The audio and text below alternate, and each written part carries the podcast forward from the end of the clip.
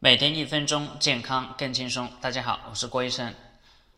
大家都知道，大病的早期是小病，小病的早期是症状，整个发展过程是怎么形成的呢？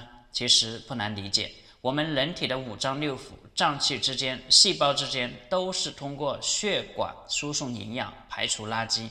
血管又分为大血管、小血管、毛细血管。一个人身体上的毛细血管总长度有多长呢？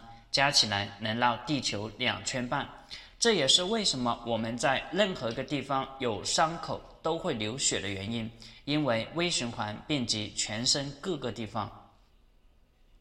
大家也会发现，大病查出来为什么到晚期？因为早期的时候微循环堵住的只是症状，小血管堵住，开始有了一些小病。只有大血管堵住，而且堵到百分之五十以上，才能确诊为疾病。